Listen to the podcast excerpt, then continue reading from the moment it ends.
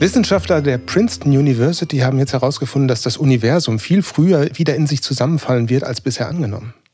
Wie Merkur.de berichtet, könnte unser Weltall, Zitat, überraschend bald, Zitat Ende, aufhören zu expandieren. Danach folgt dann der Big Crunch, das große Zusammenkrachen ein bisschen doof gelaufen, weil wir jetzt gerade unser Album rausbringen. Und das soll sich ja auch noch ein bisschen verkaufen und ihr sollt auch noch ein bisschen Spaß dran haben. Ärgerst du dich genauso wie ich, Markus? Hallo. Also dieser Zeitraum möglichst bald, das können ja wahrscheinlich auch ein paar Milliarden Jahre oder sowas sein. Ja, es sind äh, äh, 100 Millionen Jahre. Ähm, uh. Und gedacht waren ursprünglich, dass es so zwei Milliarden Jahre noch dauert. Nee, Moment würde. mal, unser Album ist ja schon raus, wenn ja, stimmt. wenn dieser Podcast das ist richtig. rauskommt. Oder? Na, also, also, herzlichen Glückwunsch. Alles Gute. Wir haben es geschafft vor und, dem Weltuntergang. Und wie ist die äh, äh, Party gelaufen, wissen wir noch nicht. Ne? Nee, das ist genau. Also die Live-Party, da sind wir uns noch nicht ganz einig, wie wir das überhaupt machen. Aber wenn ihr das jetzt hier hört, liebe Zuhörerinnen und Zuhörer, dann habt ihr vielleicht schon unsere Live-Party miterlebt im Streaming. Damit herzlich willkommen hier und heute bei Wir und Elaine, dem musikalischen Zeitreise-Podcast. Hier bei mir heute im Studio ist wieder Markus alias Skaldir von der Band Elaine. Und mir gegenüber sitzt Nico alias Nico. Auch von der Band Elaine. Nicht zu Gast sind heute Sängerin Joran und Geiger Simon. Wie so oft machen wir das zu zweit hier. Die letzte Episode, da konnte man ja die Joran auch mal wieder hören genau. bei diesem Interview. Haben sich sicherlich einige unserer Hörer auch gefreut darüber. Ja. Wie geht's dir denn, Nico? Mir geht's gut soweit. Ich hatte eigentlich damit gerechnet, dass mehr Stress wäre jetzt mit dem Album-Release. Aber dadurch, dass wir mit der Alina zusammenarbeiten, die nimmt uns wirklich ganz schön viel ab, was die Social-Media-Arbeit ja, angeht. Stimmt. Wer uns auf Facebook folgt und auf Instagram und so, der hat Alina vielleicht gesehen. Wir haben uns in der letzten Woche, wenn man das hier hört, in der vorletzten, ach, das ist alles so schwierig. Wir haben uns neulich getroffen neulich, ja. mit ihr und mit dem Simon zusammen in Köln. Ähm, so die letzten Handgriffe bei der Website, die ja auch neu ist, von uns zu besprechen. Wir haben dabei die Chance genutzt, unsere Autogrammkarten zu unterschreiben, die ja. die ersten 100 Besteller bekommen, die bei uns auf Bandcamp bestellen. Und das haben wir gemacht wo? In The Great Wall. Nico hat dieses Restaurant gefunden, ein original chinesisches Restaurant, also jetzt nicht so ein Imbiss, sondern traditionelle chinesische Küche war da auch zu finden. Ja. Und das hatte zufällig denselben Namen wie unser Track The Great Wall, der auch auf Black Veil zu finden ist. Ist eigentlich nicht so ungewöhnlich, wenn man an die große Mauer, ja. von die große chinesische Mauer denkt. War auf jeden Fall sehr lecker und es war ein schönes Treffen. Total, ja. Und äh, geschmeckt hat es auch allen, ne? Ja, ähm, wir haben jetzt nicht uns für die extravaganten nee. und die exotischen Varianten da entschieden. Interessanterweise waren die am Anfang der Karte. Also man, man guckt so durch und denkt so, hm, okay, Entenblutsuppe, weiß nicht, ob alles, das so meins alles. Nicht so Aber dann wurde es normaler, wir, also ja. wie wir das eher kennen. Ja, genau, eher, eher für den europäischen Geschmack dann ausgerichtet. Aber süß-sauer frittiertes Hähnchen gab es nicht, ne? so viel kann man sagen. Wie geht's dir denn ansonsten? Mir geht's sehr gut. Ich habe im Moment nicht so viel Arbeit. Ich, ich konnte mich ein bisschen entspannen ah, in, den, in, den, letzten Tagen. Deshalb bin ich heute auch wunderbar entspannt. Hast du dich denn erschrecken lassen? Ähm, Halloween liegt ja auch hinter uns. Äh, alle Leute machen Halloween-Specials, wir machen es danach, damit man dann auch noch ein bisschen was davon hat. Genau. Ja, die äh, gruseligen Nachbarskinder waren hier. Die hatten sich tatsächlich sehr aufwendig geschminkt und zwei von denen sahen also wirklich erschreckend aus, sage ich mal. Also Ganz kurze Zwischenfrage, nachdem sie sich geschminkt haben, dann oder? Ja. Okay. Und die anderen waren irgendwie so Mäuse oder sowas. Kennst du das ja. wie beim Kinderschminken? Aber ich hatte zum Glück kurz vorher so Grusel-Haribo geholt, Vampire und Drachenwelt oder wie das heißt. Mhm. Das gab es jetzt, glaube ich, auch extra zu Halloween. Und konnte denen dann natürlich gleich was geben, denn sie drohten mit Süßes oder Saures. Mir ist auch was passiert an dem Halloween-Tag. Ich, ich habe es dir schon erzählt. Es ist sehr ungewöhnlich in dem Ortsteil, wo ich wohne in Köln. Da gehen keine Kinder verkleidet rum und schellen an irgendwelchen Häusern und gehen dann in die oberen Etagen oder in die unteren Etagen irgendwo hin, um Halloween zu feiern. Deswegen habe ich mich da auch gar nicht drauf eingerichtet, hatte auch keine Süßigkeiten da. Und plötzlich schellt es dann an der Tür und ich war doch sehr, sehr panisch. Das Einzige, was ich hatte, waren ein paar Äpfel, die ich aus meinem letzten Urlaub mitgebracht habe. Ja, da gedacht, freuen die sich. freuen die sich. Ja, und dann war das aber am Ende ein TV-Team von RTL, die eine Umfrage machen wollten zu einem Thema, zum Thema Alufolie. ähm, die durften dann aber auch wieder von dannen ziehen. Da war dann kein Interesse in unserem Haushalt, da ein Interview zu geben. Aber es ist eigentlich eine sehr kluge Sache, oder? Ich Witzig, meine, ne? Ich, hat, ich hatte ja eh schon vermutet, so nach dem Motto, ach, da macht ja jeder die Tür auf, dann, dann können wir auch mal hier antanzen. Genau, genau jeder macht die Tür auf und, und du wenn hast die dann schon Chance. halb drin sind, sagt man vielleicht, ja. Ja, komm, nee, dann film doch hier meine Alufolie halt mit. So, und am Ende Aber bist Film du dann. kamen sie noch nicht an, ne? Da. Nee, nee, das muss ja vorher geklärt werden dann. Mhm, also. ja. Ich, ich muss auch gestehen, ich habe ich hab selbst auch gar nicht die Tür aufgemacht. Ich habe hab mich versteckt in der Wohnung, weil ich wollte mich dieser Blöße dann gar nicht hingeben. Sie vor den äh, Kindern verstecken. Ja, ja, dass ich, dass ich nichts Süßes habe. So. Ich habe aber den Fehler gemacht, ich habe vorher Tür aufgedrückt und dann habe ich gedacht, ach nee, du hast ja nichts. Das war irgendwie ganz, ganz ah. scheiße gelaufen. Ja. Es war aber zum Kinder Glück nur ein, dann doch war zum Glück dann nur ein ne? Fernsehteam. Ja. Jetzt sind in die Äpfel gehen. ja. Die hätten sich vielleicht gefreut. So. Äpfel für RTL. Ja. Was ist denn so dein Grusel-Soundtrack eigentlich? Wir wollten hier eigentlich eine Halloween-Folge machen, das hat dann aus zeitlichen Gründen nee, das nicht so gepasst. Hat nicht so ganz funktioniert. Mein Grusel-Soundtrack, also ich habe versucht, mich zu gruseln an Halloween und habe mir den Film Poltergeist mal wieder angeschaut, seit über 25 Jahren oder so. Der ist sehr, sehr 80er Jahre mäßig und äh, wenn du den schaust, weißt du, warum Stranger Things so ist, wie es ist, weil da ziemlich viel Ähnlichkeit besteht, so in der, in der Atmosphäre vor allem. Tatsächlich. Mhm. Ähm, das ist sehr gruselig, ist stellenweise nicht so gut gealtert von der Technik her. Aber es sind so ziemlich alle Ängste werden da bedient, die Kinder, Jugendliche haben. So, das äh, haut schon ganz schön rein. Und der Soundtrack ist auch sehr eindrucksvoll. Ich muss gerade mal schauen, von wem der ist. Mhm. Er ist auch ein bekannter Komponist, so viel weiß ich. Also bekannter Filmkomponist. Ja, währenddessen kann ich ja mal erzählen, was ich dann geschaut ja, habe, weil wir wollten uns auch nämlich gruseln. Und dann haben wir auch einen Klassiker geschaut äh, von 73, glaube ich, Der Exorzist. Ah ja. Weil den hatte ich so wie Poltergeist immer so halb gesehen, wenn er mal halt in, im Fernsehen kam, relativ spät als Jugendlicher. Und das ist ja doch ganz schön heftig auch mhm. gewesen. Das erschüttert einen so ein bisschen so ins Mark. Mhm. Das, das, haben diese Filme noch so gehabt. Ne? Ja. Also ganz anders als heute. Heute würde man das ganz anders machen, alles ganz anders angehen. Aber ich fand ihn schon sehr unterhaltsam, muss ich sagen. Der hat ja auch einen tollen Soundtrack, obwohl, wenn man da, darauf mal achtet, also dieses Stück ist, glaube ich, von Mike Oldfield. Das ist von Mike ne? Oldfield, ja. Aber das war ja auch nie für den Film gedacht. Und wenn man das einfach nur so hört, ist das gar nicht so gruselig eigentlich. Und das kommt auch nur zweimal so ganz kurz vor. Und als der Film dann endet, denkt man, das wird jetzt nochmal richtig ausgespielt und da kam irgendwas ganz anderes. Also ich, von wegen Titelsong oder, oder Thema, also so hat es hat sich jetzt nicht wirklich durch den Film gezogen, sag ich mal. Ja, das stimmt. Aber man bringt es trotzdem sehr stark in Verbindung. Und Mike Oldfield bringt auch so alle vier, fünf Jahre mal ein Tubular Bells Remix-Album oder so raus. ich glaube, das ist noch eine ganz gute Cash-Cow für ihn. Aber es sei ihm gegönnt. Ich finde, es war ein stimmiger Soundtrack. Das passt auch sehr gut. Wir haben ja auch eine Halloween-Playlist und da ist ja auch genau. der Exorzisten-Song zum Beispiel drauf. Also ja. dieser Mike Oldfield-Song.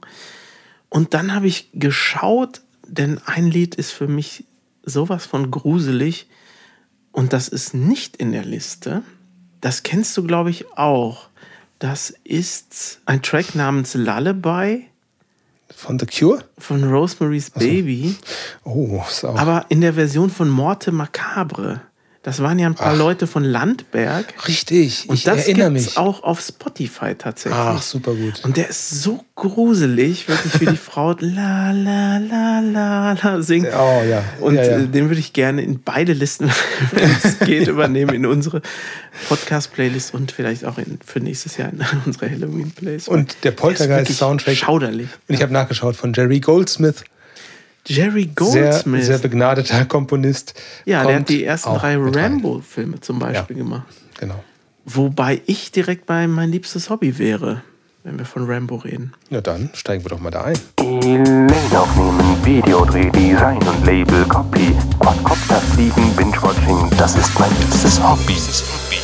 Du hast ja letztens mit mir zusammen von der Post die Rambo Blu-ray abgeholt, die ich mir bestellt habe, vom Richtig. Film Last Blood, also Ja. vom, vom letzten Teil. Wo ich so überrascht war, dass du dir eine Blu-ray gekauft hast, noch, noch ein Richtig, physikalisches richtig. Medium.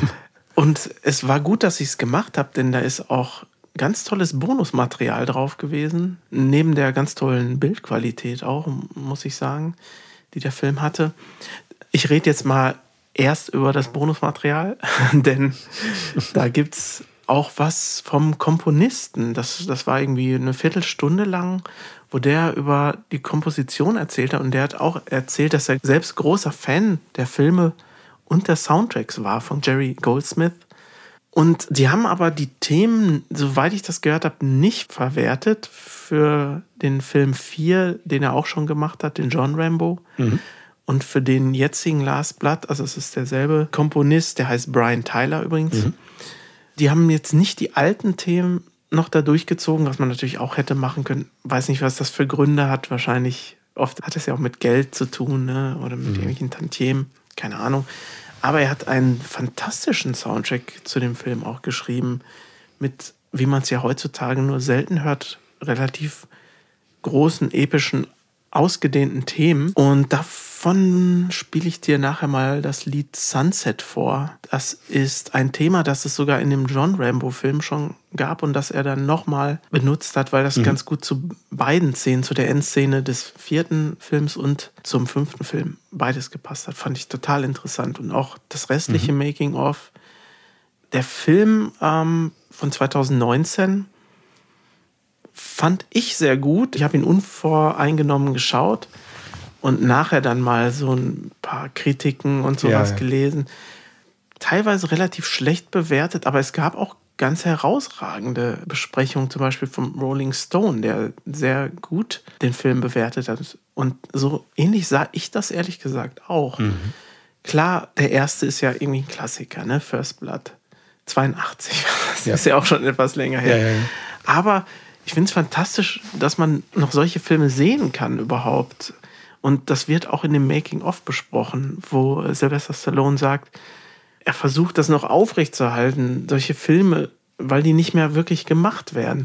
Und da war auch extrem wenig CGI zum Beispiel drin. Das äh, spricht mich dann wieder an. Also CGI ist wirklich ein sehr zweischneidiges Schwert. Also es sind ja Computerspezialeffekte. Ne? Ja, genau. Es gibt ja ganze Filmgenres, die komplett mit CGI vollgepflastert sind. Das Marvel Universe. auch die ne? neueren Star Wars-Filme. ne? Ja, auch. Da hat das mit angefangen, ne? dass man In den irgendwie 2000ern, ne, wo, wo dann diese drei, äh, da, drei genau. Teile kamen. dass die meisten Schauspieler davor Greenscreen agiert haben und Mhm. sich dann denken mussten, was um sie herum passiert.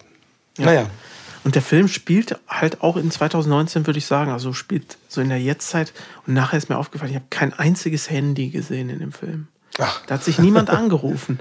Wenn er was von wem will, dann fährt er nach Mexiko und klopft an die Tür.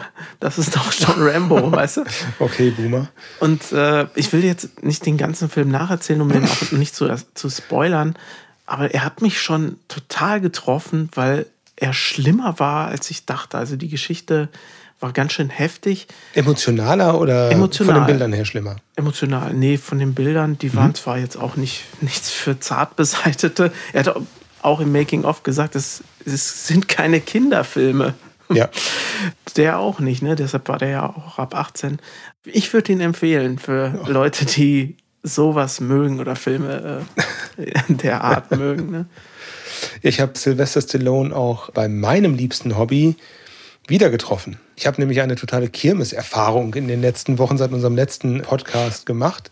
Also zum einen war ich in Hamburg und im alten Land im Urlaub gewesen und dann auf der Rückreise über Bremen gefahren. Das ist nicht wirklich auf dem Weg, aber Bremen wollten wir uns auch mal anschauen. Und in Bremen gibt es halt einmal im Jahr ein riesiges Stadtfest, so mit einem Festzug. So Stadtmusikern. Also, ja, genau. Ja, und ein paar andere mehr noch. Die standen dann alle auf irgendwelchen LKW-Lastzügen und haben so Kamelle, würde man in Köln sagen, ins Publikum geworfen. Und es war einfach wahnsinnig voll, diese Stadt. Und konnte man sich nie so wirklich anschauen. War aber ganz schön. Das nennt sich Freimarkt, der Bremer Freimarkt. Das ist jedes Jahr mit so einem Riesenumzug die ganze Stadt ist da, das ganze Umland ist da, feiert mit und verbunden ist das Ganze noch mit so einem schönen Markt, so wie ein Weihnachtsmarkt. Und dann gibt es noch eine Kirmes mit dazu, so, so ein paar Kirmesstände. Das ist also eine Mischung aus dem Besten, was man so kriegen kann bei uns in NRW.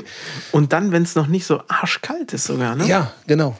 Also voll gut. Das war meine Bremer Freimarkterfahrung. Und letztes Wochenende ähm, bin ich in Soest gewesen. Kennst du die Allerheiligen-Kirmes in Soest? Ja, ich habe davon gehört. Also ich war noch nicht da, aber die ist ja sehr groß ne, genau. und sehr bekannt. Ja, das ist die größte Altstadtkirmes Europas. Und da sind 400 Schausteller, habe ich gelesen. Und das Ganze auf 50.000 Quadratmetern Fläche. Es ist ein Riesenevent. Da sind eine Million Besucher pro Jahr immer da, verteilt auf drei oder vier oder fünf Tage. Das ist ein tolles Event. Immer eine sehr, sehr schöne Stimmung. Und ähm, ich weiß nicht, ob es dir auch so geht, aber bei Kirmes regt sich bei mir immer so dieser, dieser Retro-Knochen im Körper. Irgendwie, das ist für mich so ein Kindheitsgefühl, Kirmes. Dieses Geräusch von diesen Rekommandeuren. No, ja, wer will noch mal, wer hat noch nicht, wer will noch mal eine Runde ja, fahren hier? Ja. Also ich habe nicht so gute Erinnerungen dran. Ich, ich habe mir auch Gedanken äh, darüber gemacht letztens, Mhm. warum das vielleicht so ist. Also es ist immer dunkel, wenn sowas ist. Also sehr dunkel draußen Hm, okay, meistens. ja. Ne? Oder wird sehr früh dunkel. Ja, stimmt. Und dann Ja, zumindest hier jetzt in bei, sind bei da der sehr viele ja. Leute und sehr viele Lichtsachen, Lichtblitze und Ach es so, ist immer sehr das- voll das gewesen. magst du nicht so früher. gerne, ne? Und das ist so eine Situation, da hat man die Kontrolle nicht Ja. drüber Mhm. und wird teilweise auch so durchgeschoben, wenn wenn so viele Leute sind und kann man gar nicht irgendwie stehen bleiben, wenn das solche Massen sind, die sich bewegen. So war das für mich als Kind immer gefühlt. Also auch ein Angstgefühl irgendwo. Ja, so ein Unwohlsein eher. also Angst ist jetzt übertrieben, aber man kann die Situation nicht kontrollieren. Das Ja. ist, glaube ich, der Schluss, äh, den ich, den ich Ah, daraus okay. gezogen habe. Deshalb war ich nie so ein richtiger Freund davon. Ich gehe jetzt überhaupt nicht mehr zu sowas, wo ich mich frei entscheiden kann, praktisch und nicht von den Eltern mitgeschleift werden. Naja, das ist ja sehr interessant. Bei mir ist es umgekehrt. Also ich hatte frühe Kirmeserfahrungen schon gehabt als kleines Kind und da, wo wir zur Schule gegangen sind in Lettmate, gibt es ja im Sommer, in Mhm. Ja, den ja. Sommerferien immer die Das auch, Allerheiligen-Kirmes. Kleine Korrektur, Nico meinte die Kilian-Kirmes. Und das war dann so, dass man dann auch in den Ferien mal in diesen Ort gefahren ist, wo man sonst eigentlich nur zur Schule fährt und man den Ort deswegen hasst. Fährt man trotzdem mal hin, weil er eben Kirmes ist. Dann gehst du da so rum und manchmal siehst du ein bekanntes Gesicht. Vielleicht auch sogar mal die Flamme, hinter der man so her ist, so in der Klasse. Stimmt, ja. Das ist dann immer so ein bisschen kribbelig gewesen. So. Und ich erinnere mich noch total gut so an 89, 90. Da war ich jedes Mal im Sommer irgendwie entweder am Schießstand, habe da mein Taschengeld für irgendwelche Teddybären oder so, die ich da abgeschossen habe, dann. Warst du ein guter Schütze oder was? Hm, Das weiß ich nicht. Also kann, normal. Die sind ja eh alle so verzogen. unmöglich. Ja, sind eh verzogen, die Gewehre da und so. Extra, ne? Aber so als, als Jugendlicher, der halt Actionfilme schon mal guckt, freut man sich natürlich mal auch eine, mal ein Gewehr in die Hand zu nehmen und mal echt zu schießen. Oder halt am Autoscooter. Als Jugendlicher, der gerne Rennfilme sieht oder, oder Verfolgungsjagden, freut man sich auch da, mal selbst fahren zu können. Ja, und dann ist eben das ganze Taschengeld dafür draufgegangen. Und an diesen Autoscootern, da läuft dann auch immer so diese typische Musik. Und bevor es jetzt so Kirmes-Techno gab, was so in den 2000ern so entstanden ist, hatte man so in den 80ern, 90ern ja so eine, so eine typische 80er Dance-Musik irgendwie, die aber auch nur da häufig gespielt wurde, hatte ich den Eindruck. Ach, ist das so? Wurden, wurden da nicht einfach Sachen aus der Zeit, die äh, gerade modern und in den Charts Ich glaube waren, ich gespielt? glaub, ich glaub schon, aber da du nicht so viele, ja, nicht so viel Radio gehört hast oder so. Also ich hatte damals so, so Sampler-CDs mir geholt und manchmal waren eben einige Stücke da nicht drauf und dann war die einzige Möglichkeit, dass ich bestimmte Songs gehört habe, eben auf der Kirmes. Tatsächlich. Ja. Und zwei Stücke von denen, die habe ich mir mal mit aufgeschrieben. Da denke ich sofort an Kirmes. Das ist von Paula Abdul ein Lied. Straight Up heißt das. Ist von 1989, glaube ich. Und eins von Sandra. Oh, In the Heat of the Night? Ähm, Nee, oder? eh, das war, glaube ich, davor. Around My Heart heißt das. Ah, interessant. Das verbinde ich so mit diesem. Ist hier wohl jemand, den man kennt, so aus der Schule? Kann man sich hier gleich unterhalten Toll. oder so?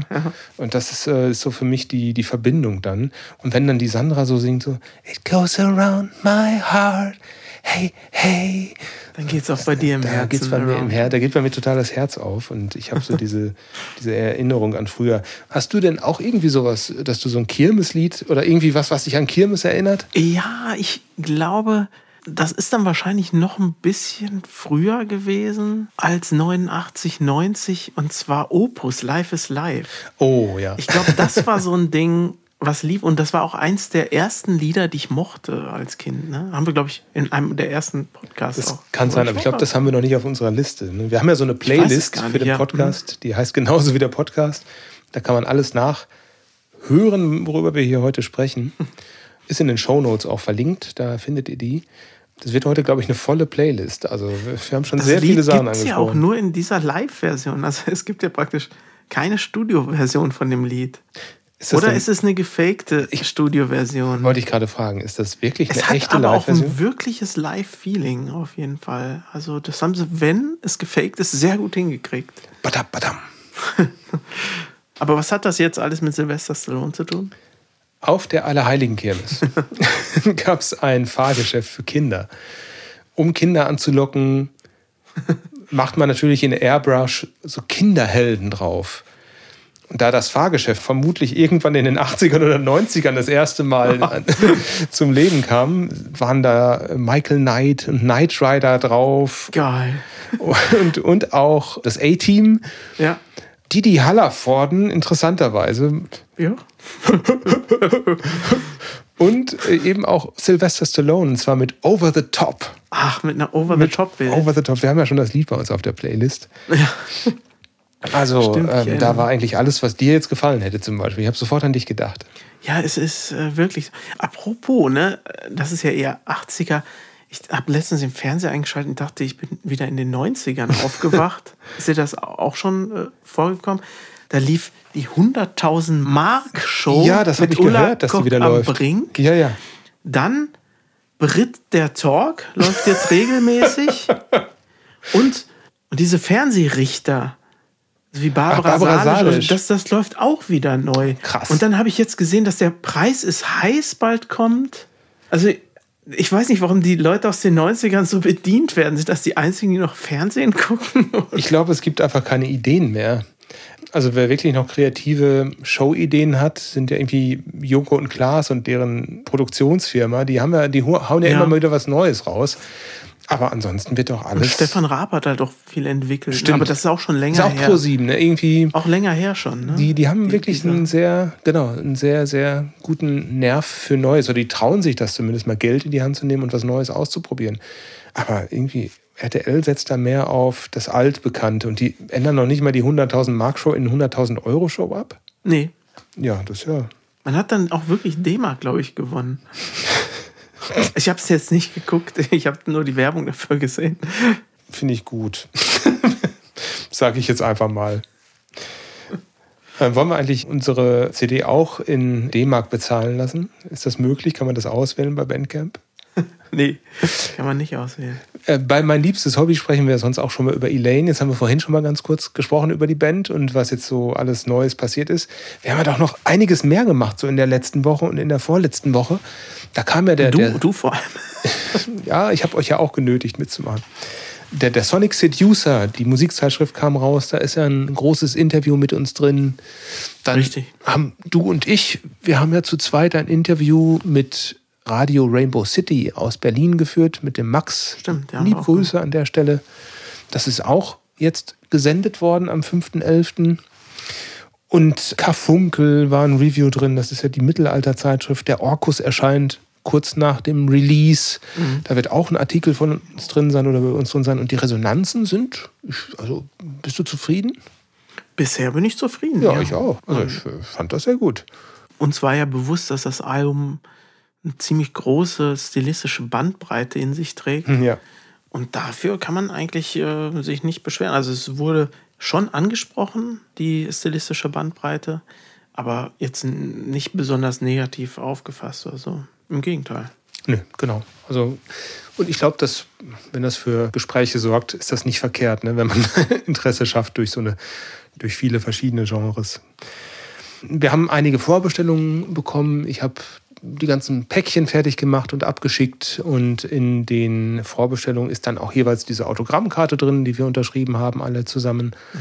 Und es gibt jetzt noch ein Special. Die äh, Joran hat ja noch ein Bild gemalt, eine Illustration. Richtig zu ihrem Lied We Walk Hand in Hand. Genau.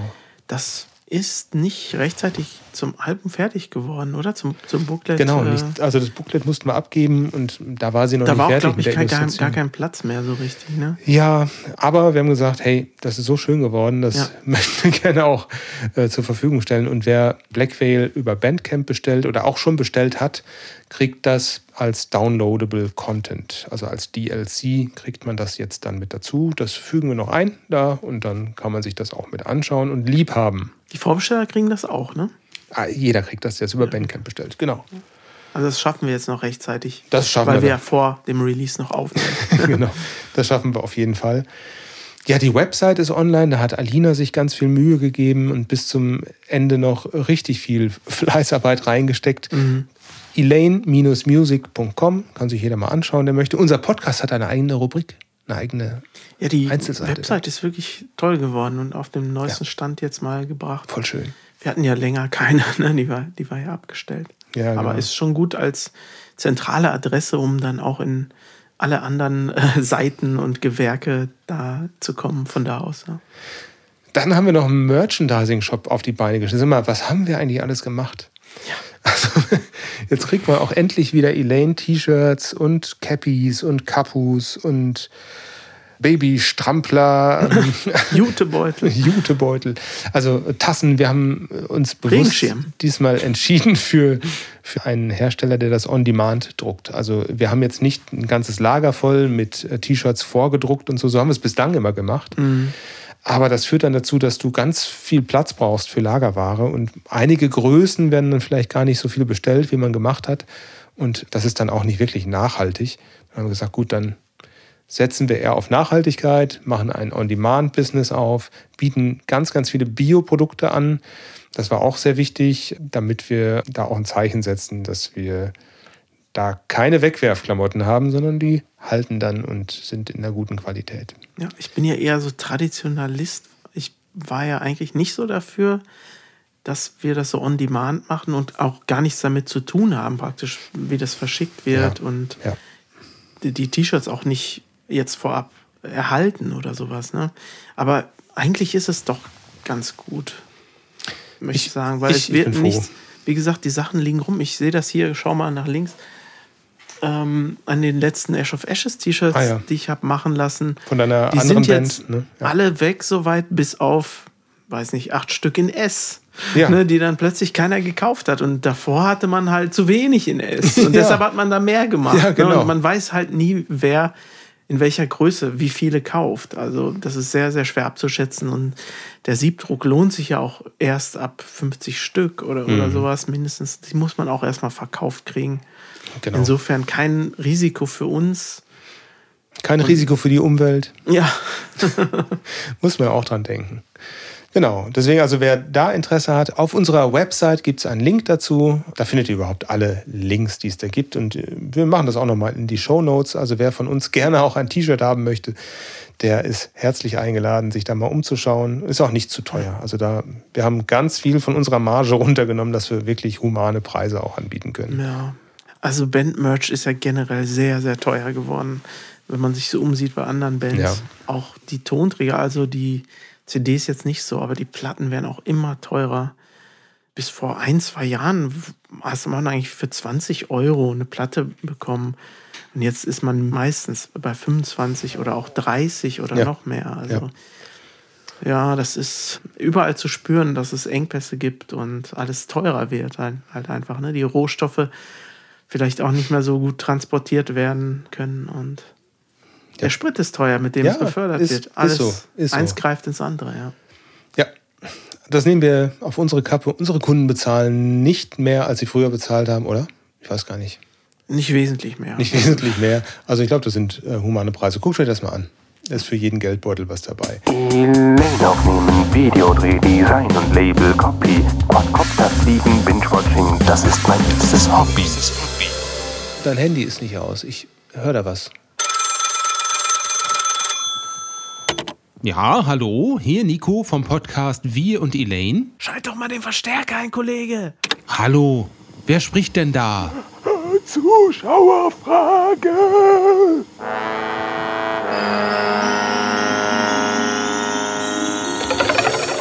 Wir Ach, eine Zuschauerfrage kam, da weiß ich ja gar nichts von. Ja, ist schon etwas länger her. Ach so. Und zwar gibt es eine Zuschauerfrage diesmal im Zusammenhang mit unserem neuen Album Black Veil aus Brasilien. Und zwar fragt uns unser Hörer Rafael C. Soares, der kommt offenbar aus dem Bundesstaat Ceará oder Ceará, irgendwo in Brasilien, und der äh, fragt oder er bittet inständig, er bittet inständig, sagt man das so? Ja, inständig. Inständig, ne? Um, er bittet umständlich Come Vinyl Edition.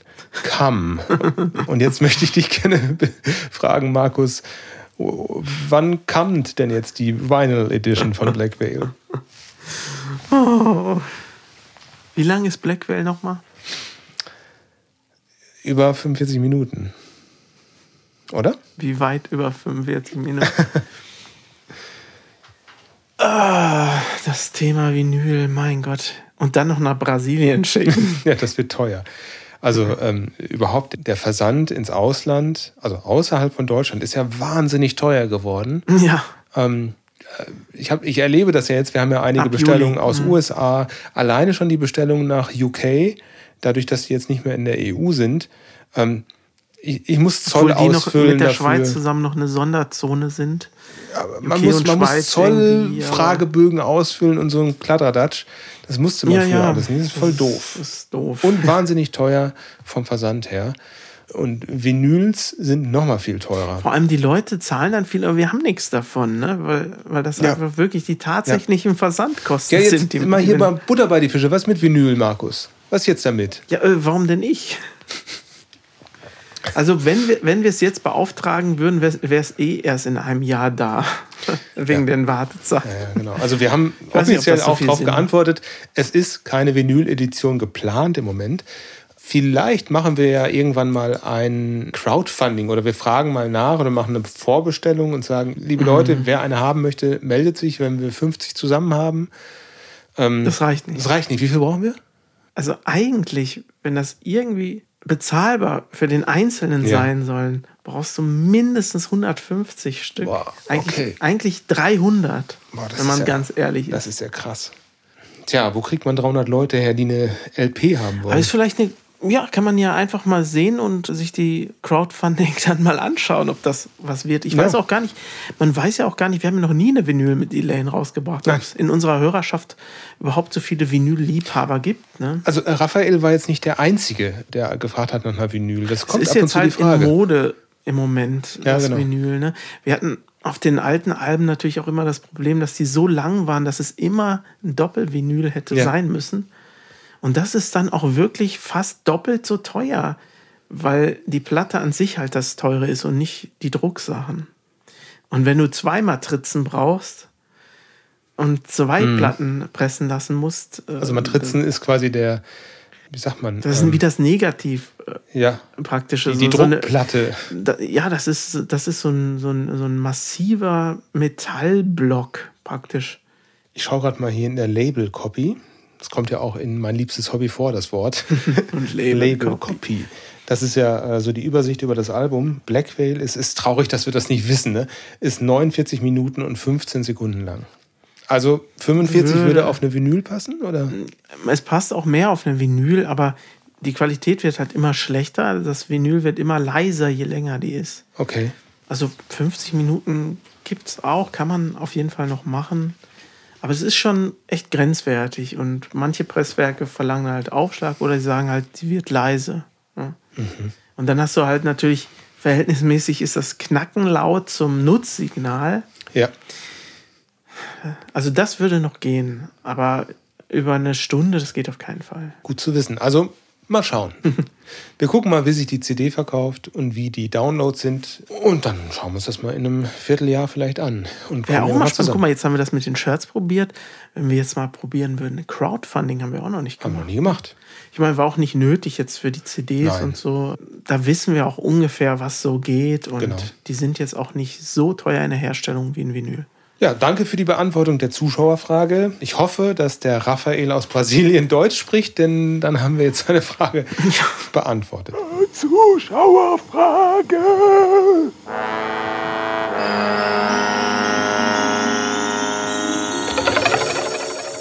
Ich war in Hamburg, das wollte ich sagen. Und das passte gerade gut mit der Zuschauerfrage. Und ich hatte einen Termin in Hamburg und gucke dann so auf meiner Navi-App und sehe, hey, um die Ecke, da ist die Roten Baumchaussee und da ist doch das Hörspielstudio von Europa. Ich habe dir doch das Foto geschickt, ne? Ja, du warst ja auch schon mal zu Gast. Ich, ich war da schon mal zu Gast, genau. Das können wir mal ein anderes Mal erzählen. Wir haben so Hast du viele letztes Mal schon heute. gesagt, dass man das ein anderes Ja, ja, Mal machen wir ein anderes Das Mal. wird aber lang. Das wird ein langes anderes Mal. Die Nee, Erwartungen sind immer höher. Diesmal, diesmal bin ich nur vor der Tür vorbeigegangen und habe mal kurz gewunken ins Leere. Aber da stand jemand im Fenster. Hast du gesehen, wer da stand? Also eine Figur, ein ja. Ausdruck stand da im Das, Fenster. das war David Hasselhoff als Michael Knight Ja, schon richtig, wieder. richtig. Schon wieder Michael Knight. Das ist ja hier ein Knight die Rider Podcast. Knight Rider Hörspiele wurden da ja auch gemacht. Genau, deswegen. Die haben da so einen Pappaufsteller und der steht da irgendwie im Fenster. Wahrscheinlich, dass, dass man da nicht einbricht, dass man sieht, oh Gott, da ist ja jemand. Ich habe auch vier davon noch oder so. Die sind wirklich nicht sehr gefragt. Aber mittlerweile muss man trotzdem viel dafür bezahlen. Also ich hatte noch für 50 Cent, glaube ich, eine Folge auf dem Flohmarkt Oh, da gekauft. hast du aber echt Glück gehabt. So Ne? ungefähr. Oder ein Euro. Also aber mehr nicht, auf jeden Ja. Fall. Ja, jetzt ist es auch schon höher. Also auf jeden Fall nicht so teuer wie jetzt gefragte drei Fragezeichen Folgen Ja. oder Masters Folgen, die es halt auch nie geben wird mehr.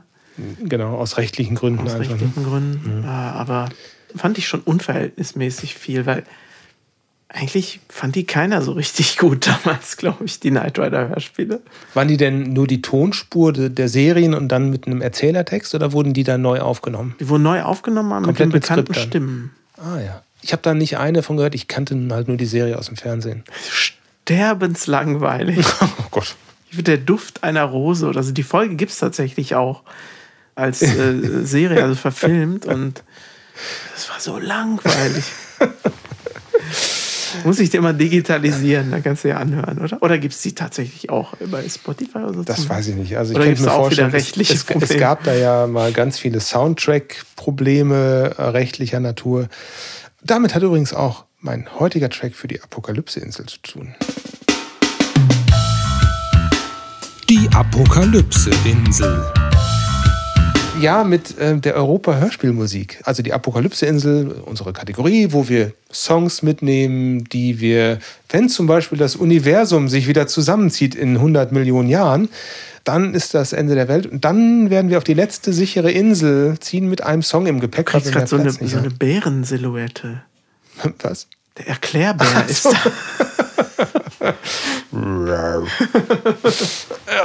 Ja, ähm, genau. Und den einen Song nehmen wir mit und ähm, wir suchen uns irgendwie jedes Mal einen neuen Song aus, den wir mitnehmen wollen. Und ich habe mir heute einen Track mitgenommen, der im Zusammenhang steht mit den Europa-Hörspielen der 80er und 90er Jahre. Und zwar in dieser tollen Villa in Hamburg, wo diese ganzen schönen Hör Hörspiele aufgenommen wurden. Unter anderem auch die drei Fragezeichen-Hörspiele. Da war ich ja und die Hörspiele haben ja eine Soundtrack-Historie sondergleichen. Die hatten ja in den ersten Folgen einen Soundtrack von Carsten Bohn oder Ja. viele Stücke von Carsten Bohn. Das war der damalige Komponist. Und wer in den 70ern oder 80ern die Hörspiele gehört hat, der weiß noch, wie die klingen. Das ist so ein, so ein typischer Krautrock. So Prog-Rock. gut, aber auch. ne? Richtig, richtig gut und auch sehr passend dazu. Und hab ich glaube, die Leute von damals finden es auch auf jeden Fall schade, dass Hm. das jetzt ersetzt wurde. Ja, der, die neuen Soundtracks sind auch total okay und in Ordnung und die passen auch sehr gut dazu. Wenn man aber die alte Abmischung kennt, fällt es wirklich schwer, dieser Schwenk dann in, in die Neuzeit. Der bekannteste drei Fragezeichen Titeltrack ist von Jan Friedrich Konrad. Das ist ja diese Titelmelodie, die so mit dieser Vocoder-Stimme ist, dieses die drei Fragezeichen. Kam irgendwann später. Da waren wir doch auch mal, als dieser Mensch was dazu erzählt hat, ne? Genau. Bei irgendeiner Messe, was war denn das eigentlich? Das ist schon so lange her, ich weiß das gar nicht mehr. Ich weiß nicht, wo wir da Also waren. wir saßen da im Publikum, das weiß ja, ich noch. Genau. Das, ich glaube, das war auf einer Hörspielmesse. Ich weiß noch, wie er erzählt hat, dass er, dass er das, weil da irgendwie eine Zeitverzögerung drin war in seiner ganz komischen Aufnahmetechnik direkt aufs DAT-Tape mit das au- drauf Stimmt. zu singen. Und- live gemischt oder so, Vocoder. ne? Ja. Und dann noch verzögert, das halt, er musste immer ein bisschen da vorne dran sein oder sowas. Also das war wirklich. Aber ja, das, das war gruselig. Aber mir geht es jetzt weder um Carsten Bohn noch um Jan Friedrich Konrad, sondern es gab eine Zwischenphase und zwar von 1986 bis 1990. Da gab es äh, weniger als ein Dutzend drei Fragezeichen Hörspiele, würde ich schätzen, die eine andere Titelmelodie hatten, die man heute irgendwie gar nicht mehr kennt und die auch nur noch auf Tape-Abmischungen aus dieser Zeit zu hören sind, weil die heutigen Versionen mit der Musik von Jan Friedrich Konrad, die drei Fragezeichen anfangen, die alten Aufnahmen, wenn man sich die mal digitalisiert hat, sind natürlich die Carsten Bohn Sachen, aber dazwischen wurden sie einmal ersetzt und zwar durch einen Track von Phil Moss. Das ist ein Musiker, der heißt eigentlich Manuel Beckert. Und dieser Manuel Beckert hat einen Song geschrieben, der hieß Piper Beta. Das ist ein Lied, das klingt auch sehr atmosphärisch, hat einen sehr, ich finde, so ein, so ein Ethno-Touch irgendwie so ein kleines bisschen und ist für eine gewisse Zeit lang mal Titelmelodie der drei Fragezeichen gewesen. Und man erinnert sich irgendwie gar nicht mehr dran. Und er hat jetzt so angefangen, sein ganzes Repertoire mal auch rauszubringen im Streaming. Das heißt, man kann sich das dann auch mhm. anhören. Und äh, da gibt es einige Momente, wenn man so aus der Zeit, 86 bis 90, also da die Zeit, wo ich an der Kirmes stand, wenn man da auch noch drei Fragezeichen gehört hat oder auch TKKG, dann kommt man manchmal auf diese Musik ähm, Aber in wurde, Erinnerung. Wurde die jetzt noch ein zweites Mal später ersetzt? Ja, ich glaube schon. Muss eigentlich so sein. Aber, ah, aber muss ja nicht sein, dass es da auch rechtliche Probleme mit dem gab. Ich glaube, das hat man dann, wenn man es gemacht hat, nur zum Wiedererkennungszweck gemacht, weil auch die ganz alten Folgen jetzt die Melodie von Jan Friedrich Konrad haben. Ich glaube, wir brauchen da mal einen Experten hier in der Runde. Also, es wird ein bisschen kompliziert. Aber dieses Lied, Piper Beta, von Manuel Beckert alias Filmos nehme ich heute mit auf die Insel und hör dir das nachher mal an im Anschluss. Ja, ob ich das kenne. Ob du dich daran erinnerst, ob du das kennst, da wäre ich mal gespannt. Vielleicht ich glaube, alle, ja einige alle Kassetten, die ich hatte, hatten noch die Carsten Bohn Musik auf jeden Fall. Ja. Was nimmst du denn heute mit? Das war jetzt ganz viel Hörspiel-Nerd-Talk. Ich nehme was sehr Ungewöhnliches mit, würde ich sagen. Letztens wieder so Lust gehabt, Fintroll zu hören. Das ist eine ja, Black Folk Metal Band, die doch relativ spaßig wirkt. Aber so spaßig sind die, glaube ich, auch gar nicht. Ich weiß nicht, ich verstehe die Texte nicht. Und von denen möchte ich ein Lied mitnehmen. Das heißt, sie singen Schwedisch, obwohl es eine finnische Band ist. Weil in Finnland spricht man ja auch Schwedisch, ne? Ist ja die auch eine Amtssprache oder so. Das weiß ich gar nicht. Zum Teil. Ja, wie auch immer. Ner Jetta Marschera. Und das heißt übersetzt, wenn Riesen marschieren. Ach, okay. Und auf diesem Album Bloodswept heißt das, benutzt die Band extrem viel Blechbläser in der Musik.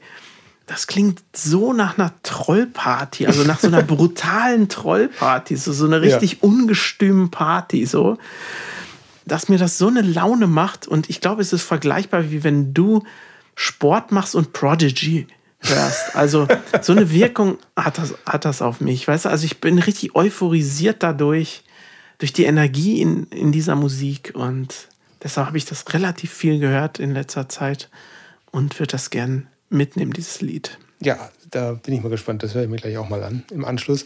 Und ich muss mich einmal korrigieren. Phil Moss heißt in Wirklichkeit Manuel Backert, nicht Beckert. Entschuldigung. Oh, okay. Geht auf meine Kappe. Die Apokalypse-Insel. Sag mal, äh, Markus, was ist das meistgespielte Lied Stand Ende 2022 von uns auf Spotify? Das ist Ivory Ferry. Genau. Und wie fängt das an? Mit Cello. Und da. wer spielt das Cello? Die Cousine von Joran. Genau. Die aber in Kanada genau. lebt. Marina Hasselberg, die lebt in Vancouver und sie hat jetzt ihr Soloalbum rausgebracht. Das heißt Red. Ah, davon habe ich gelesen, aber nicht reingehört. Ja, ist sehr experimentell, ein bisschen jazzig auch und ist ja natürlich Cello-lastig. Also das Cello steht komplett im Vordergrund. Von verschiedenen Komponisten sind Stücke mit dabei. Hör dir das mal an. Und äh, ich würde ganz gerne ein Stück mal mit draufnehmen, nämlich Things Fall Apart. Das ist eine Komposition von Craig Alders und das ist ein sehr, sehr schönes atmosphärisches Stück. Und liebe Grüße gehen raus nach Vancouver an Marina. Oh, das ist ja toll. Ja, da habe ich gar nicht mehr dran gedacht. Ich habe es zwar auch gesehen, aber das ja. ist natürlich ein tolles Thema für unseren Podcast. Ja, absolut. Ähm, und man hört, ich, ich finde, man hört auch diesen Cello-Klang von ihr so sehr deutlich raus, so wie sie spielt. Klingt ein bisschen nach Ivory Ferry, so die Spielart. Oder umgekehrt, ne? Das klingt dann sehr stark nach ihr, wenn man es mal vergleicht mit Das ist dem. sehr interessant. Ja, ich fand auch den Cello-Klang damals extrem gut. Vor allem hat sie das ja nur, glaube ich, mit so einem Zoom-Rekorder damals für uns Ja. aufgenommen. Ja. Jetzt nichts besonders Tolles, und, aber die Spur war echt toll, Auch glaube ein sehr warmer Klang war das, ne? Sehr holzig, warm. Hat mir sehr gut gefallen. Und noch, jemand hat ein neues Album rausgebracht, mit dem wir mal in der Vergangenheit Kontakt hatten, nämlich die Band Cantal. Mit denen waren wir ja 2008 mal auf Tour. Die Richtig. die Hast du da schon reingehört? Ja, habe ich. Die haben drei Singles rausgebracht. Das Album kommt, nee, das kommt erst am 25.11. raus. Also da ist noch ein bisschen Zeit, aber drei Singles gibt es schon. Album heißt Time Stands Still. Und O Welt ist die neue Single und die klingt so typisch nach Cantal, also elektronisch mit einem Text von Walter von der Vogelweide. Ja, ist also sehr mittelalterlich und elektronisch zugleich sehr passend. Und der, ist, der Komponist ist Christian Käufel, also ein Co-Komponist. Sagt dir der Name noch was? Nein. Vielleicht sagt dir El Conde noch was. Ja, das sagt Ja. mir was. Ach so. Er war Tontechniker bei uns auf Tour mit Cantal Der heißt zusammen. so. Genau. Der hat da mitgeschrieben, jetzt erstmals auch bei Cantal, habe ich gelesen. Lass uns den, den Track einfach auch mit auf die Playlist nehmen. Heute sind wir total spendabel. Ja, O- gern. O Welt von Cantal.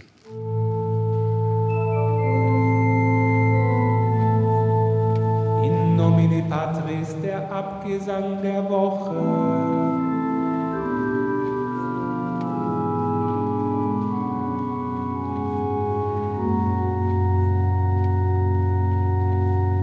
Zwei bekannte Musiker sind verstorben seit unserem letzten Podcast. Der eine ist Jerry Lee Lewis, Great Balls of Fire. Der ist gestorben. Denkt man wahrscheinlich auch, hä? war der nicht schon? Ja. war der nicht schon? Nee, ist jetzt erst gestorben. Oh. Und auch Aaron Carter ist gestorben, der Kinderstar. Und während Jerry Lewis ein angenehmes Alter erreicht hat, hat Aaron Carter äh, ist natürlich viel zu früh gestorben. Aber da will ich gar nicht drüber sprechen, weil das beides irgendwie nie so meine Musik ist und ich habe mich auch nicht wirklich reingelesen Ebenfalls, in die ja. Biografien. Aber was mich wirklich mitgenommen hat, ist ein Artikel der FAZ äh, von neulich und da stand drin, die letzten Wochen der Telefonzelle. Die Telekom schaltet am 21.11. die letzten öffentlichen Münztelefone ab. Ja, davon habe ich auch gehört. Hast du, hast du gute oder schlechte äh, Erinnerungen an Telefonzellen? Eigentlich gute. Also Ja, oder? vor allem hatte man darin ja dann echt seine Ruhe, ne? Man hat dann die Tür zugemacht und Mhm. nicht wie heute, dass jeder die Gespräche mithören muss, Mhm. ob er will oder nicht. Also, das war toll und ja, man musste sich ja früher auch ganz anders verabreden. Ne? Wenn man sich jetzt irgendwo treffen wollte, musste man halt telefonieren und wenn dann jemand nicht da war, ja, dann hat man aber besser die Nummer im Kopf und ein paar äh, Pfennige dabei gehabt. ne? ja, ja. Denn man musste dann telefonieren. Ja, das ist auch einige Male vorgekommen. Ich- ich kenn noch Die deine- Eltern von wem dann Ja, ja, anrufen. genau. Ich kenne noch die Telefonnummer von deinen Eltern, die sie damals hatten. Die haben sie immer noch. Ja, ich weiß. Ich sag dir jetzt mal und du kannst sie piepen dann. Äh, das ist nämlich. Weiß ich noch. Warte mal, dann, ich kenne, glaube ich, auch die von deinen noch. Warte mal. Stell dir die Tastatur vor. Oder die Wählscheibe. Ich weiß ja nicht wie. Guck mal. Aber so- nah dran. Nah dran. Und die ganz alte kennst du vielleicht auch noch von meinen Eltern. Die. Ja, na klar.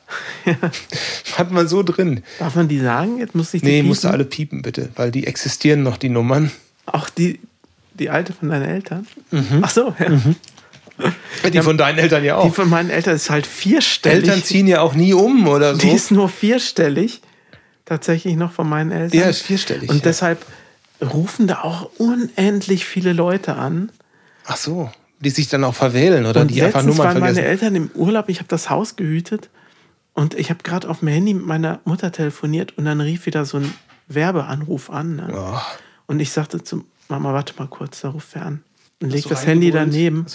Ja. Und ich schrie diese Person in Grund und Boden, was ihr denn einfällt, hier anzurufen, wo sie die Nummer her hat. Ich schrie mich richtig in Rage und äh, die entschuldigte sich dann bei mir dann Gott, du- tatsächlich. Und ich glaube, also diese, die wird Kündig nie wieder da. anrufen. Kündig doch da.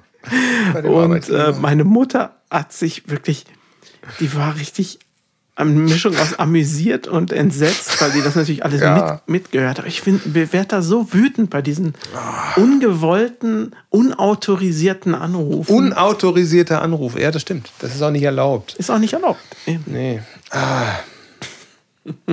Wir sind zum Glück ein autorisierter Podcast hier. Ja? Ähm, Die Telefonzelle ist, wird bald sterben, ne? Sie liegt in den letzten Ja. Zügen. also für mich heißt Telefonzelle so auf Klassenfahrt immer anstehen, bis man dran ist und zu Hause anrufen kann, um sagen zu können, ist alles okay hier. Ja, das war dann aber schon die Zeit, wo es Telefonkarten gab, ne? Oh, das war eigentlich noch schlimmer, Was ist denn Telefonkarten eigentlich für eine Scheißerfindung? weil man die nie leer telefonieren konnte, Nee. auch, glaube ich, ne? Ja, oder, ja, die waren dann irgendwann zu Ende und dann war man halt mitten im Gespräch, war es halt vorbei und dann musste man eine neue kaufen. Dafür musste man aber zur Post gehen oder, oder zu einem Kiosk. Und die waren auch teuer, ne? Ja, die waren nicht mal eben so. Eben. Und das waren irgendwie so Sammlerobjekte oder, oder man wollte einem weismachen, dass es auch Sammlerobjekte sind. Da gab es so Sammelalben hässlich. auch von, die waren furchtbar. Die waren so typisch War nicht 90er der- Jahre war Design. Nicht, war nicht der Mindestbetrag auch 15 D-Mark dann dafür so eine Karte? Ja, oder fünf? Weiß ich gar nicht. Ja, fünf Mark waren auch schon viel. Aber Ja, alles war viel. ja. Ja, Telefonzelle stirbt aus. Gab Ich habe da eigentlich auch noch eine Geschichte zu, aber die kann ich nicht erzählen. Die wird komplett durchgepiept, die Geschichte. Versuch's doch mal. Ein gemeinsamer Schulfreund von uns, Der Piep, äh, Piep, Piep. der auch in wohnte. Die, die Telefonzelle hat mal sein Geld gefressen. Daraufhin ging er nach Hause, holte eine Axt Oh Gott. und zerhackte alle Leitungen hinter Oh der Gott. Telefonzelle. Oh Gott, oh Gott. Oh. Ja, die piepen wir durch, ne? Die Geschichte. Ich weiß nicht, kann man das erzählen? Ich weiß, ist ja, ist ja auf jeden Fall Man verjährt. weiß ja nicht, wer aber- das ist. Ne? Ja. Ich kann da jetzt auch nicht drauf reagieren, weil die Person auch weiß, dass sie es ist und dann auch meine Meinung dazu kennenlernt. Ich, ich sag mal so, wenn du das bei Domian erzählt hättest, hätte Domian gesagt, sag mal, weißt du, was ich davon halte? Du bist ja wohl völlig bescheuert, oder? Ja, wahrscheinlich. Ja, Telefonzelle. Jetzt stirbt auch die letzte, auch ohne Axt. ist der Abgesang der Woche.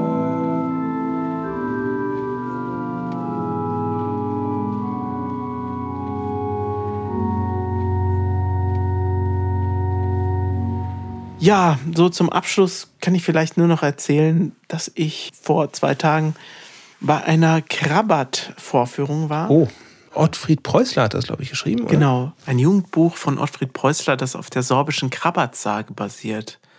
Das wurde als Rockoper tituliert. Es wurde initiiert von der Band Coppelius. Ach, Das ist ja auch eine Szeneband, ne? Ja. Aus, aus unserer Szene, sag Ja. ich mal. Und die waren sowohl Schauspieler als auch Musiker darin. Es gab natürlich auch noch ein komplettes Orchester und, und andere Schauspieler und Komparsen. Und es war eine riesige Drei-Stunden-Aufführung, sehr, sehr, sehr aufwendig.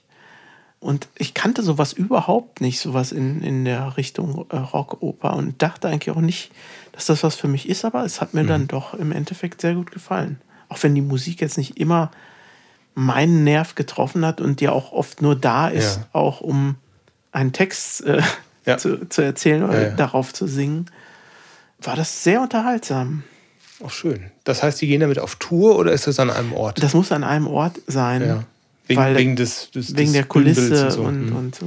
Das fährt dann halt auch rauf und runter Ah, ja. und, und dies und das. ne. Also da wurde technisch extrem viel gemacht. Es war auch technisch total interessant. Man fragt sich ja immer, du kennst das wahrscheinlich auch, wie genau machen die das denn da gerade? Ne? Ja, ja, mich interessiert immer so die Meta, Tontechnisch, die oder? Metaebene der Aufführung. ja. Schön. Ich habe in dem Zusammenhang Aufführungen und letzte Aufführung, also die erste Aufführung von etwas nennt man ja Premiere, kennt man. Mhm. Und die letzte Aufführung von etwas ist die Derniere. Nie gehört. Ja, ich wollte nämlich mit dir sprechen über das Dernierenloch. Den Begriff habe ich mal irgendwo in einem Podcast gehört. Das ist nachdem man so den letzten Auftritt hatte oder so wie bei uns das Release hatte, fällt man in so ein Loch rein. Ja, da ist dann wahrscheinlich nichts im mehr. nächsten Podcast dann mehr Ja, drüber da ist gar nichts mehr. Es ist so ein Riesenloch, so ein Dernierenloch halt. Da bin ich mal gespannt, wie das bei uns wird. Aber ich habe dann in dem Zusammenhang, nachdem ich das Wort mal bei Wikipedia nachgeschaut habe, gesehen, es gibt bei Theaterschauspielern oder anderen Bühnenstücken, gibt es in der Derniere immer den Dernieren-Scherz. Und das möchte ich dir mal ganz kurz vorlesen, so zum Schluss unseres Ach Podcasts. so, ja, kann man sich was unter vorstellen. Ne? Hast du eine Idee, was es sein könnte, der Dernieren-Scherz? Naja, das in der Aufführung ist halt was anders als in allen anderen und irgendeiner muss das wahrscheinlich auslöffeln und weiß nichts davon. Ja, da bist du schon auf der richtigen Spur. Du schlägst mir ja solche Schnippchen bei jeder Folge. Ja, aber ich, ich lese mal, ich lese mal vor aus, aus Wikipedia. Dernieren-Gag. Es ist zumindest an deutschsprachigen Theatern vielfach üblich, in die Dernieren-Vorstellung einen sogenannten Dernieren-Gag, auch Dernieren-Scherz genannt, einfließen zu lassen. Der kleine Spaß wird von einzelnen Darstellern eingebaut und meistens nur vom Ensemble und Eingeweihten erkannt und verstanden. Der Dernieren-Gag ist auch gefürchtet, da schon mit winzigen Text- oder Requisitenänderungen der Sinn des Stückes verändert werden kann und somit die anderen Schauspieler aus dem Konzept gebracht werden können. Ungeschriebene Regel der Dernieren-Scherze sehen vor, dass das Publikum nichts davon mitbekommen darf und das Stück weder darunter leiden, noch grundlegende Inhalte verändert werden dürfen. Ach, das ist ja dann, folgt ja so einem Ehrenkodex eigentlich, ne? Na, danke. Ja. Nico macht dir gerade einen Den- Dernieren-Scherz. Dernieren? Dernieren-Scherz. Und damit verabschieden wir uns für heute mit diesem kleinen Scherz, den ihr überhaupt nicht mitbekommen habt von euch und ähm, freuen uns schon aufs nächste Mal, wenn wir uns sehen. Ja, allen viel Spaß beim Black Whale hören. Ja, ach, weißt du was? Wir sind heute in Geberlaune. Diejenigen von euch, die noch Lust auf uns haben und vielleicht auf Radio Rainbow City und unser Interview mit dem Max, wir dürfen das Interview hinten an unseren Podcast dranhängen und äh, wer das gerne hören mag, der ist herzlich eingeladen und alle anderen abschalten. Tschüss. Tschüss. Hier ist Radio Rainbow City, der Max mit Elaine. Ihr beiden, könntet ihr euch einfach für unsere Hörer mal kurz vorstellen, damit sie auch wissen, mit wem ich jetzt gerade ins Gespräch gegangen bin? Sehr gerne. Danke dir, dass wir da sein dürfen, Max. Wir sind Skaldi, das ist mein Kollege auf der anderen Hallo. Seite. Und Nico, das bin ich, von der Band Elaine. Und äh, wir sind heute hier bei dir eingeladen oder bei euch hier bei Radio Rainbow City. Dankeschön dafür. Wir haben zu danken, zumal wir uns ja Ihnen auch nochmal bedanken wollen. Ihr hattet im Dezember des letzten Jahres ja netterweise schon mal einen Ausschnitt aus dem neuen Album für uns präsentiert. Und äh, mit The Great Wall, ein wunderschöner Song. Somit hatte man schon ein kleines bisschen Einblick in das, was da kommen wird. Und es ist doch ganz anders, als man es erwartet hat. Aber dazu gleich mehr. ähm, in, was mich natürlich interessiert, wir hatten ja noch nicht so richtig die Gelegenheit, nach dieser widerlichen Corona-Zeit miteinander zu sprechen. Wie ist es euch ergangen, beziehungsweise wie ist es auch der Band ergangen persönlich, wie eben, ähm, ihr konntet ja auch kein, auf keine Bühne, ne? Ja, das stimmt. Wir hatten eigentlich im April 2020, glaube ich, war es gewesen, hätten wir ein Konzert gehabt. Und da sind wir ja direkt betroffen gewesen von den Shutdowns, sodass da keine Veranstaltung stattfinden konnte. Und naja, das hat sich dann so weitergezogen. Ne? Dann gab es eben keine Konzerte. Ich glaube, andere Bands hat es noch stärker getroffen als uns, weil wir jetzt nicht die besonders aktiven Live-Musiker sind, sondern wir hatten uns zu dem Zeitpunkt schon auch auf die Produktion des neuen Albums stark konzentriert, sodass es gar nicht so einen großen Impact auf uns als, als Live-Künstler hatte. Aber mental? Mental schon. Ich glaube, bei dir, äh, Markus, war das nicht ganz so stark. Ne? Hast du mal erzählt in, in einem privaten Gespräch? Ja, das, ich meinte ja mal, dass nur die ganz komischen Menschen, für die war es zu Corona-Zeiten genauso wie sonst auch im Leben. also, das ist, ähm, ich arbeite halt eh viel und verschicke Files und sowas und habe eh schon viel übers Internet gemacht, deshalb war das für mich jetzt nicht so drastisch.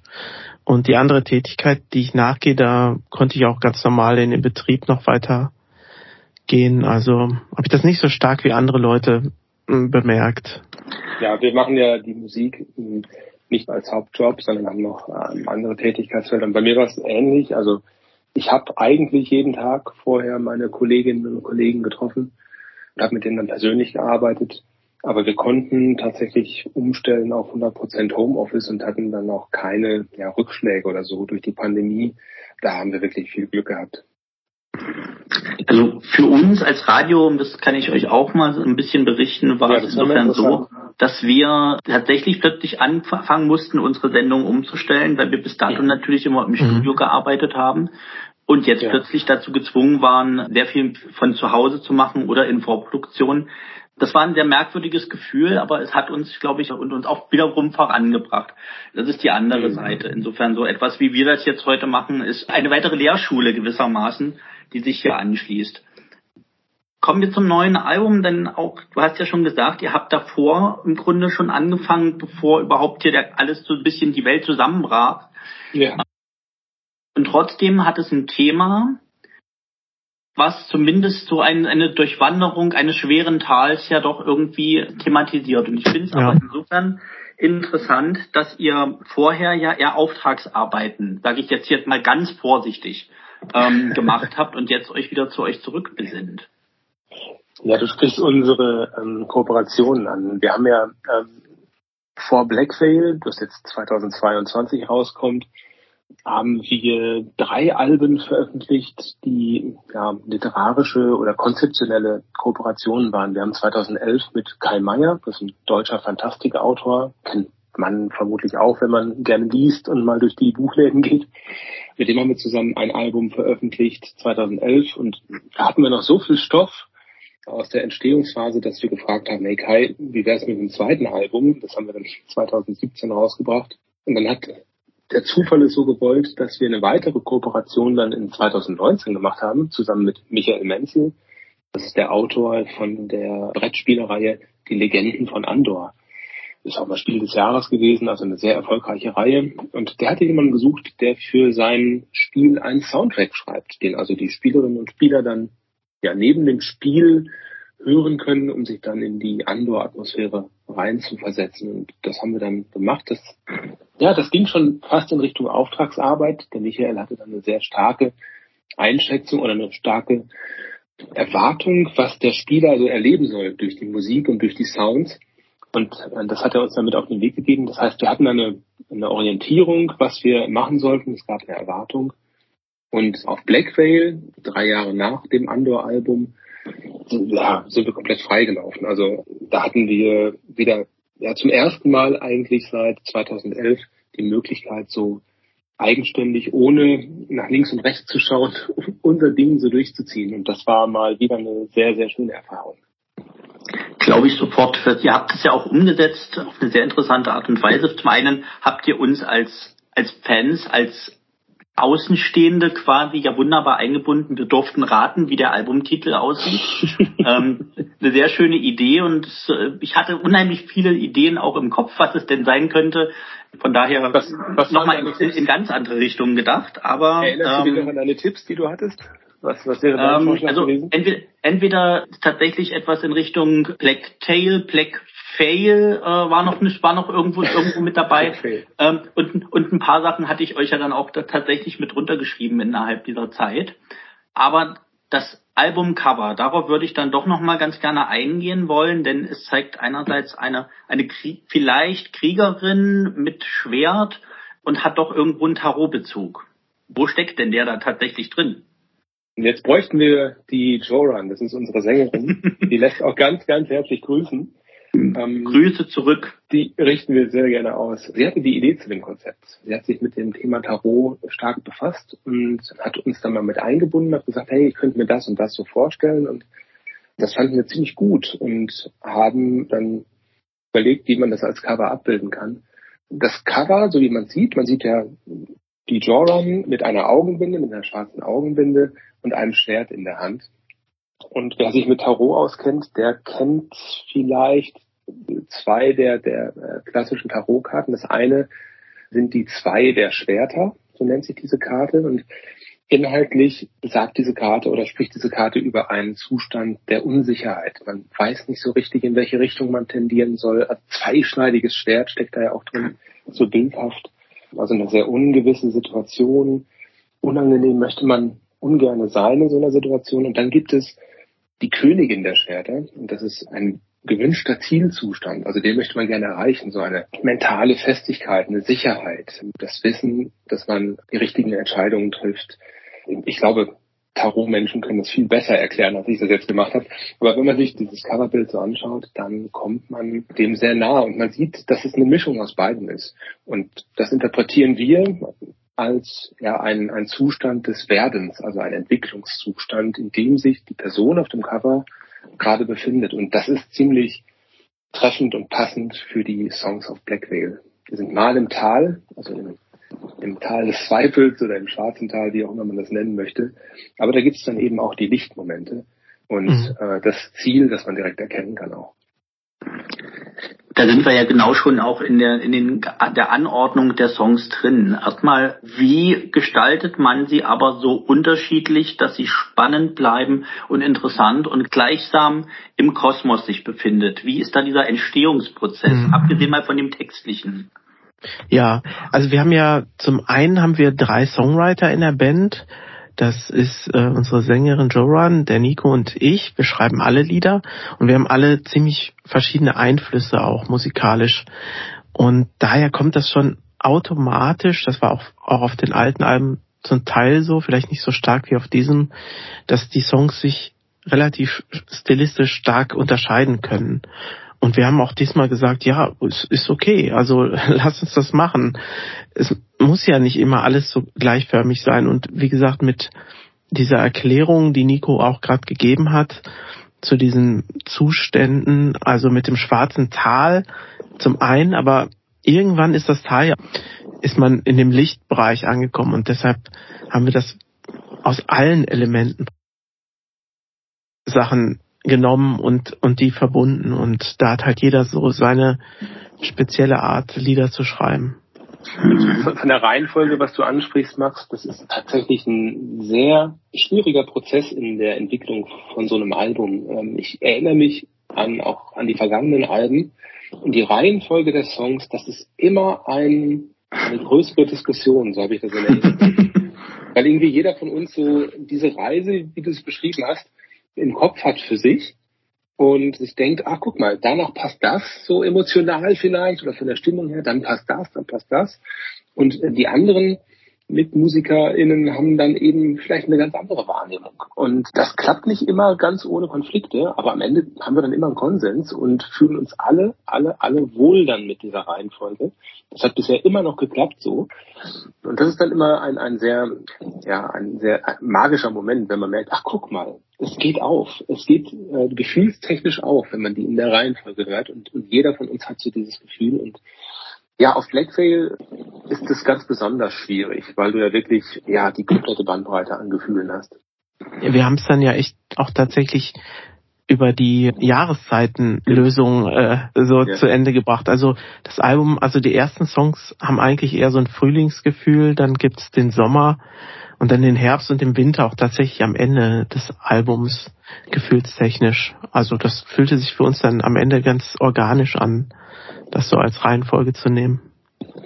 Dieses, also das Wintermotiv zum Schluss, das, das macht, war für mich sofort klar, dass ihr da quasi auch noch äh, ein bisschen Jahreszeiten mit reingebracht habt. Okay, das ist auch nochmal ein interessanter Aspekt, weil ich hätte ihn eher, also den, den Aspekt der, der Reise eher im Sinne von Verbundenheit, Trennung, und das und die und die Hoffnung darauf, dass dann danach vielleicht dieser dieser lichte Moment wieder hin zu, zu Einigkeit mit sich selbst kommt. So habe ich es ein bisschen betrachtet. Das ist kein Widerspruch, denn ich glaube, dass die Jahreszeiten ja auch einen großen Einfluss auf, auf Menschen haben. Die begleiten uns ja ständig, so wie alle Naturerscheinungen, so sehr wichtig für uns. Jahreszeiten eben auch. Und das ist ja in allem, was wir tun und, und machen, so, so gefühlt ist ja ein, ein Jahr, das wiederholt sich ja ständig. Und wir nehmen ja auch Gefühle aus einer Jahreszeit der Vorjahre immer mit. Also ich habe zum Beispiel immer dieses Herbst, dieses klassische Herbstgefühl. Ich glaube, das geht auch anderen so. Da kommt so eine ganz eigene Atmosphäre auf. Und du kannst das übertragen auch auf ein, auf ein ganzes Leben irgendwo oder auf eben ein Album. Also ich sehe da keinen, keinen, keinen großen Widerspruch, sondern das ergänzt sich irgendwo schon. Ich fand ganz toll, ich weiß nicht, ob du so, so persönlich werden willst hier in dem Interview, äh, was du dazu geschrieben Können wir gerne, klar. Du hast ja auch eine sehr persönliche Reise, hattest du mir geschrieben, Ja. mit dem Album Ja. erlebt. Ja, tatsächlich. Also das, das kann ich auch so, so klar sagen, weil äh, bei mir ist sehr, sehr viel passiert in den, in den letzten, na, fast zwei Jahren. Beziehungsweise dauert im Grunde noch an die Verarbeitung von, von Trauer und der Umgang damit, wenn plötzlich ein geliebter Mensch nicht mehr da ist und wie man damit irgendwie umgeht und oder lernt, damit umzugehen. Und ja, in der Tat, also dieses Gefühl von zwei Menschen, die so eng miteinander verbunden sind, dann plötzlich auseinandergerissen werden aufgrund von einem Schicksalsschlag und dann eben plötzlich dieses zurückgelassen sein und das der Umgang damit. Da steckte sehr, sehr viel davon, steckte im Album drin, sowohl in den, in den Texten wie auch im Gefühl, was rübergebracht worden ist. Also ja, ich, ich hatte damit nicht gerechnet, dass es mich dermaßen flashen würde. Tatsächlich. Ja, danke, dass du das geteilt hast. Ist für uns auch sehr spannend oder interessant, auch zu merken anhand der Rückmeldungen, dass das ja eine Resonanz erzeugt, weil das quasi auch die Gefühle waren, die halt in einige der Stücke tatsächlich auch eingeflossen sind von unserer Seite Mhm. aus. Und ja, dass da so eine Resonanz entsteht, das ist, ja, das bewegt uns schon auch. Mhm. Freut mich. Apropos bewegen, du hast dich ja tatsächlicherweise, ich glaube, du bist das, mal von zu Hause weg bewegt. Und ich Ja. entsinne mich, dass auf einem der Alben, und wenn es nicht sogar auf dem ersten Law of Nen war, das Thema ja schon mal eine Rolle gespielt hat. Wegziehen, Stimmt. der Wegzug. Und jetzt wieder aufgegriffen worden ist von dir. Ja. Wie, Ja, wie das, ist denn so ein ähm, paar Jahre später, Entschuldige, wollte ich nicht unterbrechen, wie ist denn da so ein paar Jahre später plötzlich der Blick darauf wieder, wo ja doch viel Zeit vergangen ist? Das war gar nicht so mein Thema ähm, bei Law of Nen, sondern das war eher das Thema von der Joran, denn die Mhm. hat sich ähm, aus dem Sauerland in den Süden begeben, also der hat ihren Lebensmittelpunkt dann nach Bayern verlegt. Das ist natürlich weit weg, dann auch von, von allen Freunden, Verwandten und so weiter. Also das Umfeld, das man halt früher so hatte. Mhm. Und ähm, das hat sie da in dem Song The Night I Left, äh, 2006, glaube ich, äh, auf dem Album, ja, 2006, da verarbeitet. Und mir erging es jetzt so, ich bin 2019 aus dem Sauerland erst nach Wuppertal und inzwischen nach Köln gezogen, in eine größere Stadt. Und das ist schon eine starke Veränderung. Und da, so, so schön so eine Veränderung dann auch ist, äh, auch so eine räumliche Veränderung, auch äh, viel, viel Positives mit sich bringt, ja, ich würde es nennen, so entwurzelt fühlst du dich dann auch. Ich weiß nicht, ob du sowas auch schon mal mitgemacht Mhm, ausge Egal. ausgesetzt plötzlich, ja, na klar, das ist, eine, das ist ja ein komplett anderes Umfeld.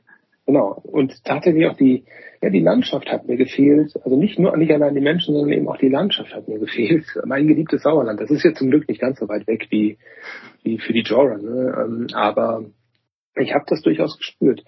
Und bei Home is Where You Are, das ist ein Song, den hat Skaldir oder Markus, den wir ja auch hier mit dem Interview haben, geschrieben.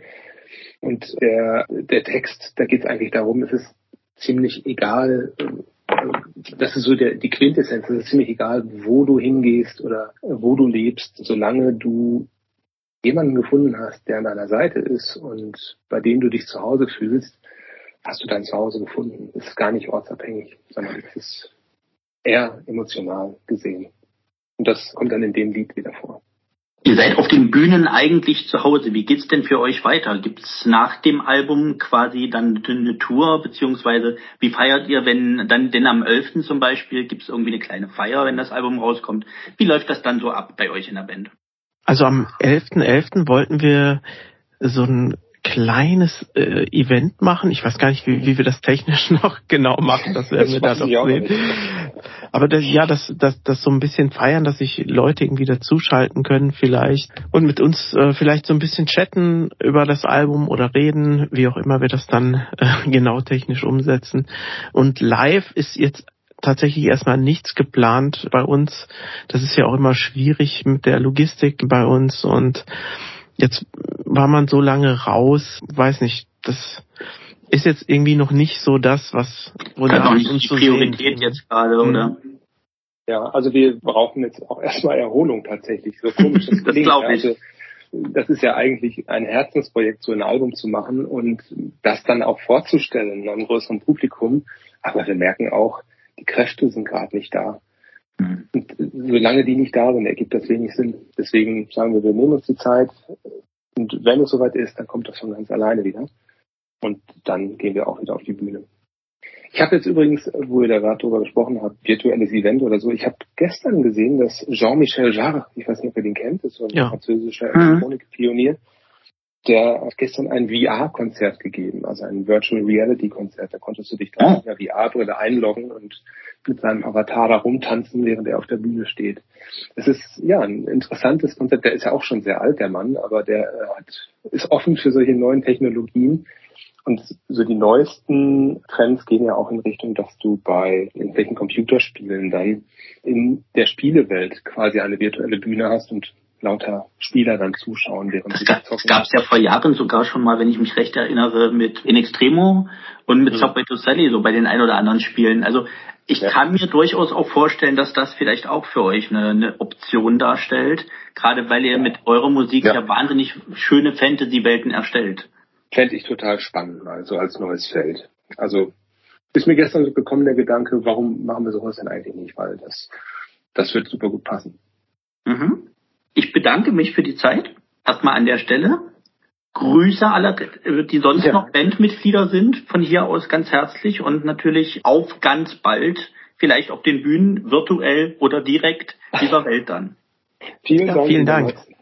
Und schöne Grüße an deine Hörerinnen und Hörer. Dankeschön.